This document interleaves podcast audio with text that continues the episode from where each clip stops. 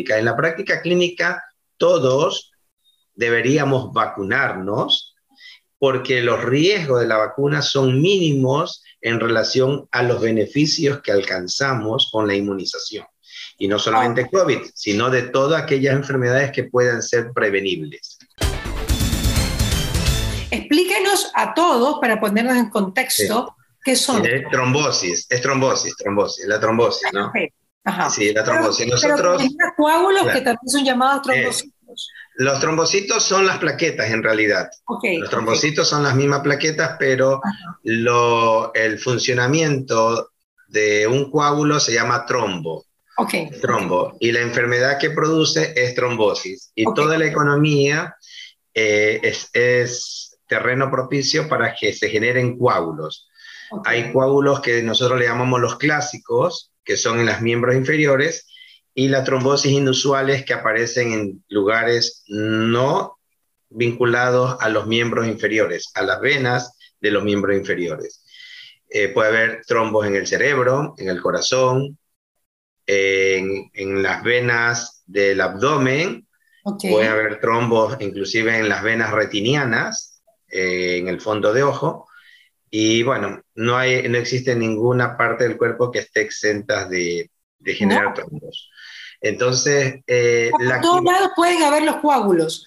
Pueden claro, coágulos. La activación, lo que pasa es que cuando hay un proceso inflamatorio como el COVID, se estimula una serie de citoquinas que le llamamos proteínas que están, que tienen una función, pero son exageradas, ¿no? Es, es como en vez de un cortocircuito, es un incendio enorme eh, donde esa, esa, esa, liberación de esas sustancias son las que activan a la coagulación y la ponen en riesgo de tener trombosis.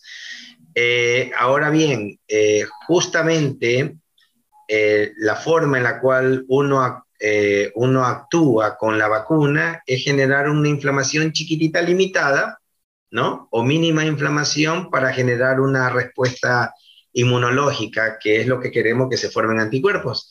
Y en ese pequeño eh, bypass de activación inmunológica también se puede activar la coagulación. Pero dicho claramente para la comunidad, porque esto, esto tiene que ser, tiene que llegar a la comunidad, jamás los riesgos de la trombosis vinculada a la vacuna, que es mínima, se van a poder comparar con los riesgos de la trombosis de las personas que tienen, que tienen eh, que tienen la enfermedad, que están activas con la enfermedad. Entonces, nosotros debemos de actuar con responsabilidad transmitiendo conocimiento. Una cosa es lo que científicamente se puede describir y otra es lo que se debe traducir en la experiencia y en la práctica clínica. En la práctica clínica, todos deberíamos vacunarnos porque los riesgos de la vacuna son mínimos en relación a los beneficios que alcanzamos con la inmunización.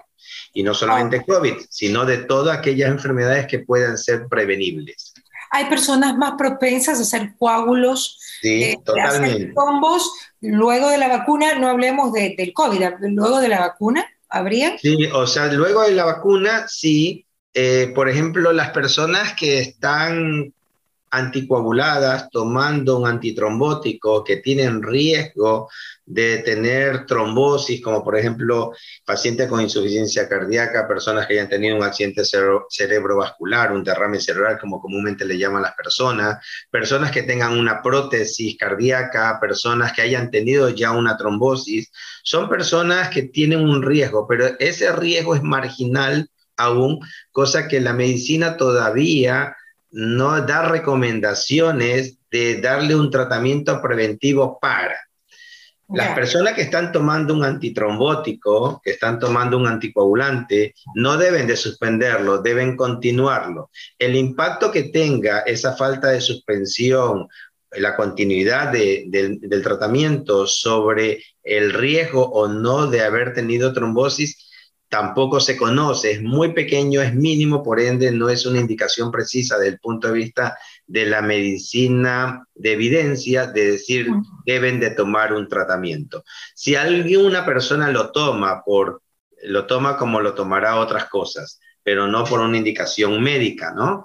Lo que sí no se puede hacer es suspender la medicación. ¿Qué estamos viendo de manera aleatoria, en casos muy chiquititos, puntuales, algunos fenómenos trombóticos cerebrales discretos, ¿sí? que hemos tenido hasta el momento cinco pacientes documentados que han hecho trombosis en los senos venosos del cerebro, pero sin impacto clínico, sin haber tenido la clínica. ¿Y por qué? Porque se hicieron tomografías por otras situaciones, por ejemplo, en el manejo de una jaqueca o una migraña, porque sospecharon alguna patología porque se quedó eh, con mareos, con algún grado de sordera, por otra patología y se han encontrado tomografías que en, eh, evaluamos y hemos visto unos trombos chiquititos en los senos venosos del cerebro, ¿no? Lo interesante es que los cinco casos registrados no han tenido clínica. Por allí alguien puede haber registrado algún paciente donde sí tuvo alguna molestia y esa molestia puede haber sido vinculada a la presencia de trombos, que son trombos venosos. Eh, no tenemos el margen suficiente de la cantidad de pacientes como para decir que es una relación directa entre la vacuna y el evento, ¿no? Porque los fenómenos trombóticos son bastante comunes independientemente si usted tiene o no tiene COVID. Lógicamente, en una población que ya casi tenemos 70% de población vacunada, el antecedente vamos rápidamente, dijimos fue vacunado y uno lo ascribe de como que fuese a secundario a la vacuna. Y es difícil poder identificar. Si hay un síndrome, hay un cuadro que sí ha sido muy relacionado con la vacuna, que es el fenómeno trombótico con, trombos, con trombocitopenia, en donde existe una microangiopatía, ¿no? Que se activan las plaquetas y forman coagulitos. Ya. Pero eso es bastante raro, están descritos algunos casos, pero ese, ese cuadro, que fueron los que documentaron y que pararon un ratito eh, la, la, la continuación de tratamientos como por ejemplo con la vacuna AstraZeneca o Johnson y Johnson, son tan mínimos que no, en cuanto a cantidad, que no, no, no justificaron el hecho de retirarlo de manera eh, eh, permanente estas vacunas. Entonces, los fenómenos trombóticos están, el impacto clínico es mínimo y los cuidados que debemos hacer es justamente que sean atendidos por médicos y no hablemos en, en, los chats acerca de lo que le pasó a Juanito, porque ese Juanito se multiplica. Yo le digo cinco casos pero si hay 40 personas que lo conocen, a, uno de esos casos ya son 100 y, lo multiplican por mucho más eh, retweeter o por mucho más eh, eh, me gusta, like, entonces terminan siendo bastante. Entonces, por último, tenemos 5.000 casos, ¿no? Entonces son mínimos y yo creo que hay que tomarlo siempre con la responsabilidad del caso la percepción cambia, se siente como que son muchísimos más. Claro, así es. Claro, Eso, sería el problema. Ahora, doctor, pero eh, ¿hay vitaminas o hay, hay tipo de alimento o un tipo de alimentación que hace que la sangre se diluya y que, o que sea más líquida, o yo no sé cómo lo dicen ustedes, y que pueda formar coágulos sin tener ningún problema, ni digamos que del corazón o del cerebro?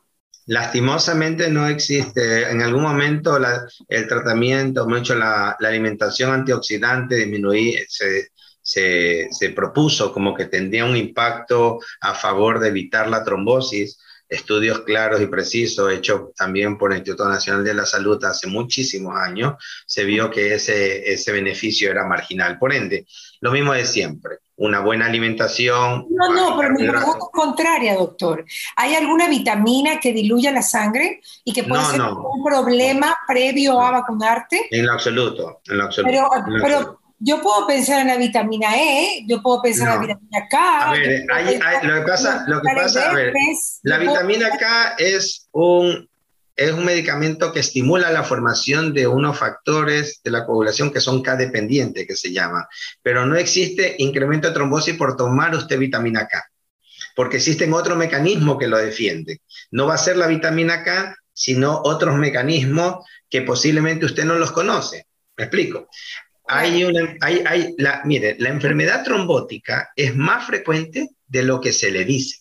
Claro, por supuesto. La enfermedad trombótica. Entonces, las personas que van. De todas las edades, de todas las edades. De todas las edades. Más frecuente en gente mayor. Sí, Pero más, frecuente en gente mayor, pero la trombosis, de hecho, mire, aproximadamente un 30% en, lugares donde se hacen necropsias, o sea, autopsias, se encuentran fenómenos trombóticos en diferentes áreas del cuerpo sin que haya sido esa la causa que motivó su muerte. Ah. Claro, es mucho más frecuente. A ver, diferentes, diferentes áreas donde ha habido un evento eh, trombótico pero que no lo ha matado. Claro, por ejemplo, usted, una persona se muere de cáncer. El cáncer es un fenómeno protrombótico y se muere de lo que puede morir con insuficiencia respiratoria y si va a autopsia van a encontrar microtrombos en diferentes áreas del cuerpo, cerebro, corazón.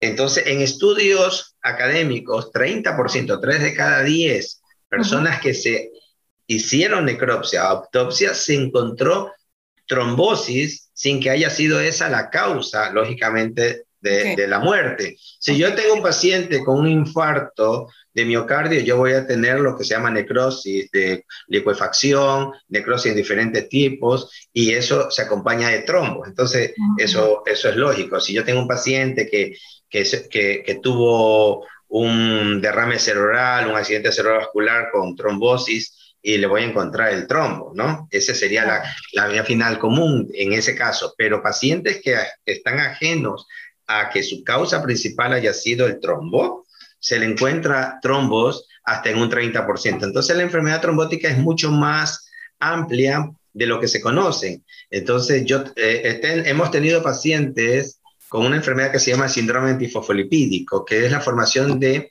eh, de, de, de trombos o coagulitos, se ve mucho más frecuentemente en mujeres embarazadas, es cuando debutan y es causa de pérdida fetal recurrente, es decir, de abortos recurrentes. Y lo interesante es que con un tratamiento antitrombótico reviertes enormemente esa posibilidad y puede llegar a embarazo. ¿Cómo descubrirlo, pues, doctor? Por lo general, el problema de los coágulos es que se lo descubre cuando ya pasó el evento. Así es. es lo terrible de los coágulos. Lastimosamente, no. O sea, claro, es que bajo ese. Es, más, hay trombosis en, en, en gente que hace viajes de larga de larga estadía. Eh, por ejemplo, gente que llega de Europa. Por Expliquemos por qué. Porque no mueve las piernas. Así es. Y digamos, se estanca la sangre. En, mil, en, en, 1856, Virchow, que es un, un, un, un médico, describió en su tesis de grado justamente lo que hasta ahora no se reconoce. Son tres cosas que llevan a la trombosis. La, está, la, la, el éxtasis vascular, el hecho de estar en reposo Estar en reposo, la, célula, la, sangre hace un remanso y tiende a ser más coagulable, más, más espesa. La segunda, un daño de la pared, como por ejemplo en una cirugía, en una cirugía se daña la pared del vaso sanguíneo y eso activa la coagulación. Ah, y la tercero, que hayan componentes dentro de la sangre que estén alterando. Hay muchas proteínas que intervienen en la, en, en, la formación del coágulo, a favor y en contra. Hay una lucha incesante entre proteínas que producen coágulo y, la produce, y las proteínas que diluyen el coágulo. Pero ¿qué comemos para que, no haya esa lucha? ¿Qué comemos, doctor, para que no haya esa lucha? No, es que son, no, no depende de una alimentación per se, ¿no? Siempre sabemos que, que la claro, siempre pedimos que la alimentación sea eh, adecuada, rica en, eh, baja en carbohidratos, rica en proteínas, que tengamos vegetales, que tengamos frutas, que bajemos un poquito los cárnicos rojos. Eso es lo típico, pero yo como le digo, hay un sustrato que le predispone a trombosis. Y eso, eso lo puedo prevenir yo. Eso es genético, eso viene... Eh, ahora bien, ahí viene, pero cuando aparece trombosis, sin que haya estas características que predisponen, se llama idiopático, ¿sí? Se llama idiopático. no sabemos. Idiopático. No se encuentra la causa y la mayoría de las veces se encuentra un defecto genético, pero no todos los defectos genéticos de la coagulación los podemos hacer ni tampoco los podemos testear. Hay un grupo de proteínas que se, que se realiza y se supone que apenas el 70% de las causas pueden ser determinadas, de la idiopática, de la que no se encuentra causa. si usted tiene un, idiopático es un término médico que significa que somos unos idiotas y no sabemos. Y por eso dice idiopático. ¿Es en serio?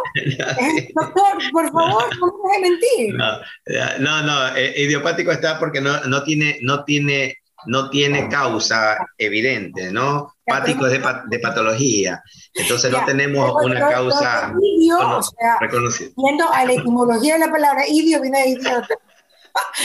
Doctor, escúcheme, Pregunta, pregunta del público, me dio COVID pero he quedado sorda. ¿Es normal un síntoma post-COVID? ¿Sorda? Ahí, bueno, mire, se han, se han reportado cosas raras, ¿no? Eh, la falta de gusto, la falta de, la falta de gusto, la falta de olfato, ¿me explico? Y también algunos casos que han sido registrados como sordera, pero decir que se quedó sorda por el COVID no lo podemos saber. Sabemos que puede haber daño de, eh, de los nervios, hay una neuropatía post-COVID y el, el nervio auditivo, que es el que te hace escuchar, también no puede estar ajeno a ese impacto y posiblemente tenga eso. Están registrados algunos casos, ¿no? Algunos casos. Lo que le puedo recomendar es que, que, que, se vea de un otorrino porque puede ser que la mayoría son trastornos de conducción y no necesariamente del nervio. Si fuese del nervio, ¿sí?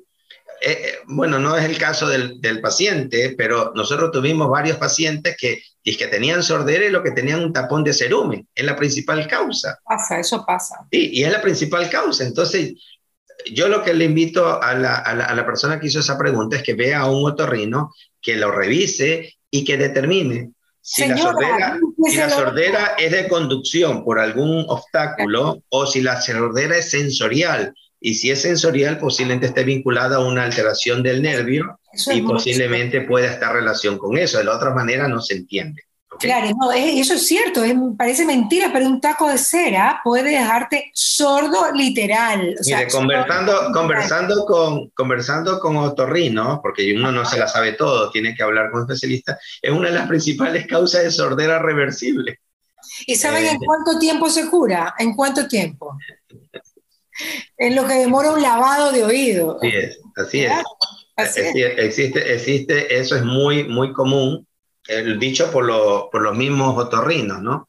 Entonces, eh, invitémoslo que, que la persona que... Lo que pasa, doctor, es que siempre va a quedar ese, ese mal sabor del post-COVID, porque como todavía es una enfermedad eh, post-COVID tan idiopática, voy a utilizar ese término, o sea que no sabemos cuáles son realmente los síntomas.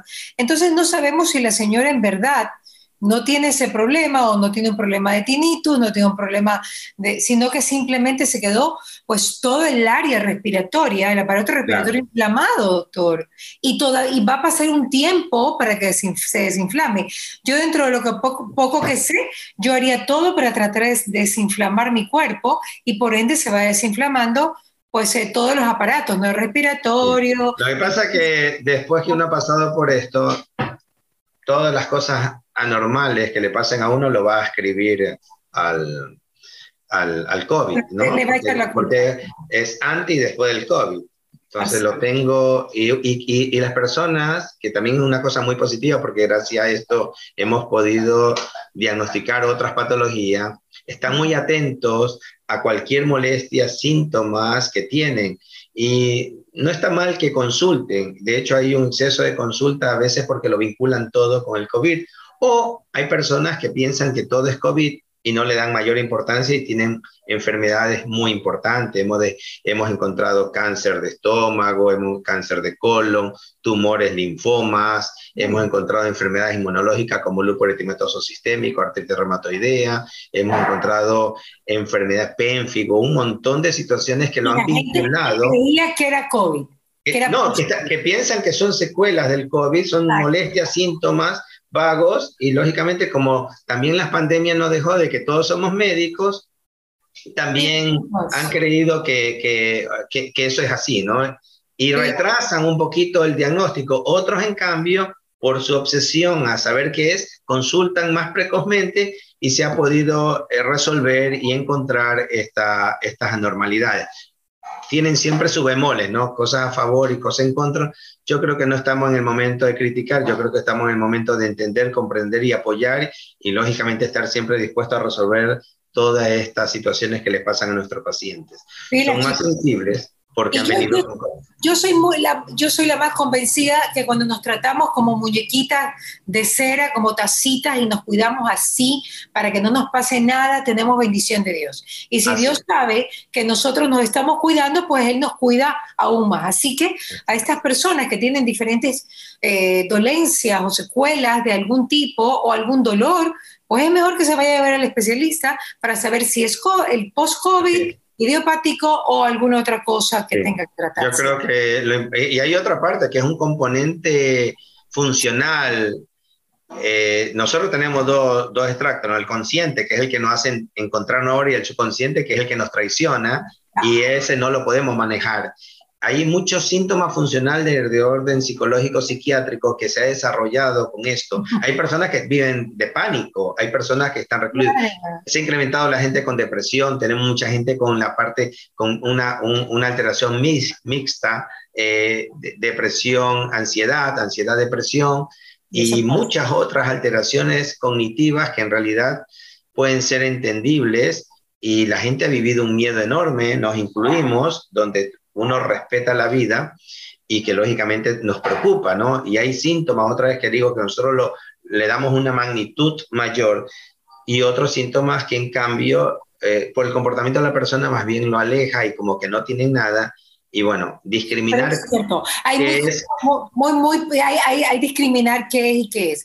No, los médicos y los que son honestos, yo me acuerdo cuando yo empecé con mi tinnitus, que yo tengo un tinnitus, lo empecé más o menos hace 10 años por, por diferentes cosas, eh, y, y, pues una de las causas también es el estrés, ese, ese subconsciente que no podemos manejar. Y luego de hacerme todos los exámenes en el otorrino, lo que me dijeron fue, María, la anda al psiquiatra. Y yo, ¿qué pasó? Es que, es que nosotros es que, es que lo que pasa es que las, las personas eh, relacionan psiquiatría con locura y no existe eso, existe otra cosa, ¿no? Eh, y, no, y estaba pasando por un momento complicado y entonces se me, digamos que se me alborotó el ruido, el tinnitus, y ya se quedó para siempre. Ahorita que lo nombro, lo escucho. Cuando no lo nombro, no lo escucho. Así que a los problemas que ya son Muchas veces yo le digo a aquellas personas, cuando se van de viaje, están en, un lugar de, de, de distracción, ya no tienen el síntoma y la molestia. Entonces, creo que es el mejor diagnosticador. O sea, por eso hay que traerse todos los días, chicos. Pregunta al público, ¿me dio COVID? Ah, ya, ya le pregunté. Yo tuve COVID y me hicieron examen de coagulación y me salió protombina de número de 10.2 y tiempo parcial tromboplastina de 30.6. Quisiera saber si es normal. Me he acordado de las preguntas del doctor, doctor Guevara, que me mandaban hasta exámenes por el doctor leía, lo leía todo, eh, y él respondía, obviamente. Claro, yo también lo voy a responder. No, ese, ese coagulograma es normal. Lo más importante es eh, que vean el valor normal de ese laboratorio, ¿no? Por ejemplo, si es el tiempo de trombina, nos informa mucho el INR. Esa, a veces las muestras se activan. Al activarse, más bien, en vez de estar prolongado, que es lo malo, se está, está acortado y estar acortado tiempos no son patológicos, ¿no? Por ejemplo, uno ve, ve, un porcentaje de protrombina que sacaría ahí, si es días 14, él tendrá 120. Lo malo es cuando está bajo para, porque pone en riesgo eh, de sangrar, pero lo contrario no te pone en riesgo de tener trombosis, ¿no? Muy bien, perfecto. Eh, bueno, con esto vienen muchas consultas por, por lo mismo, porque le hacen estudio de coagulación, hemos tenido muchas consultas por los dímeros de altos, que aún siguen altos y cuál es el impacto que tienen. Con los dímeros D no solamente es que está en relación a la trombosis, también puede haber un proceso inflamatorio, hay ciertos medicamentos y ciertas este, proteínas que interfieren en la medición. Por ejemplo, nos, nos volvió loco una paciente con artritis reumatoidea que tiene un factor reumatoideo alto. El factor reumatoideo interfiere en el tiempo, en los dímeros D, que son una evidencia de que hay algo malo, como que, como que hubiera una trombosis. Otra vez, el dímero D es para descartar, no para diagnosticar. Eh, ya lo hablamos hace mucho tiempo, los dímeros D descartan eh, la trombosis. Si, si, yo tengo un paciente con trombosis o con sospecha de trombosis y los dímeros D son normales, digo, ese señor no tiene trombosis.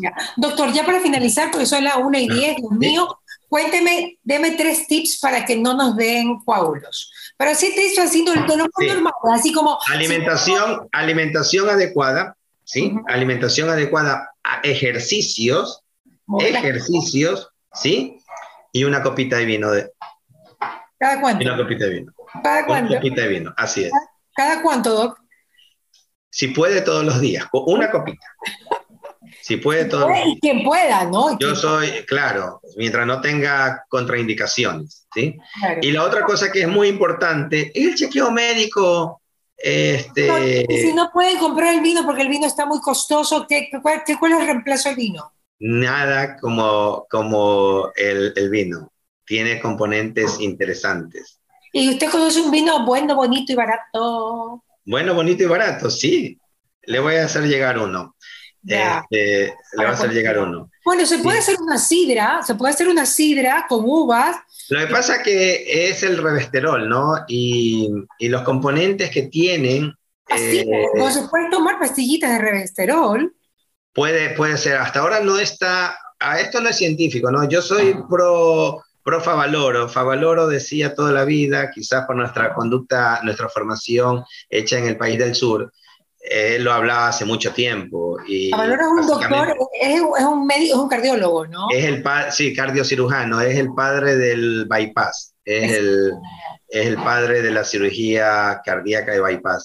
y, y no es porque lo haya dicho él, se lo va viendo, ¿no? Se lo va viendo. O sea, nadie está exento de morir, nadie está exento de unas patologías, pero de manera responsable eh, lo puede tomar. Yo no estoy induciendo al alcohol, por favor. No, no, no. Pero bueno, pero también hay frutas del campo, doctor. Frutilla, moras, arándanos, que son... Arándanos, los arándanos, espectacular. Artísimo, pero artísimo, resvera, revesterol, nunca sé cómo se dice. Bueno, pero en todo caso, para que ustedes también puedan. Por eso yo le digo, cuando no me sale eso mismo. Gracias, mi doctor. Gracias. Un gusto. Bendiciones, pase bien, tenga muy buen día. ¿Qué pasa con Mariela? Llegó a ustedes gracias al auspicio de Nature's Garden, Interagua, UTEC, Pharmaton, Maggie, Engistol y Neurexan, VitaFos, Diners Club, Calipto, Ceviches de la Rumiñahui, Municipio de Guayaquil y Peiles.